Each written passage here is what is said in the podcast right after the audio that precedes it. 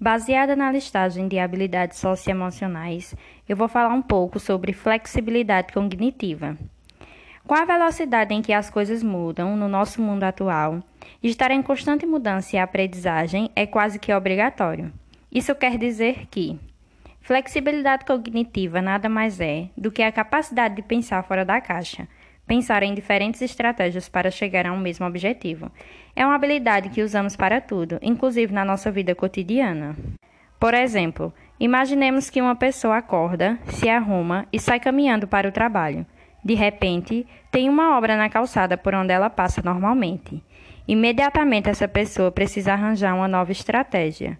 Rapidamente, quase que tão natural e automático, ela atravessa a rua para continuar a jornada pelo outro lado ou ela pode ficar parada, esperando a obra terminar, só porque acredita que existe apenas um caminho. Isso acontece também quando queremos usar uma roupa e ela está molhada no varal, e aí precisamos pensar em uma solução e usar uma nova roupa que esteja seca e disponível. Porém, ainda existem algumas pessoas que têm mais dificuldades em serem flexíveis.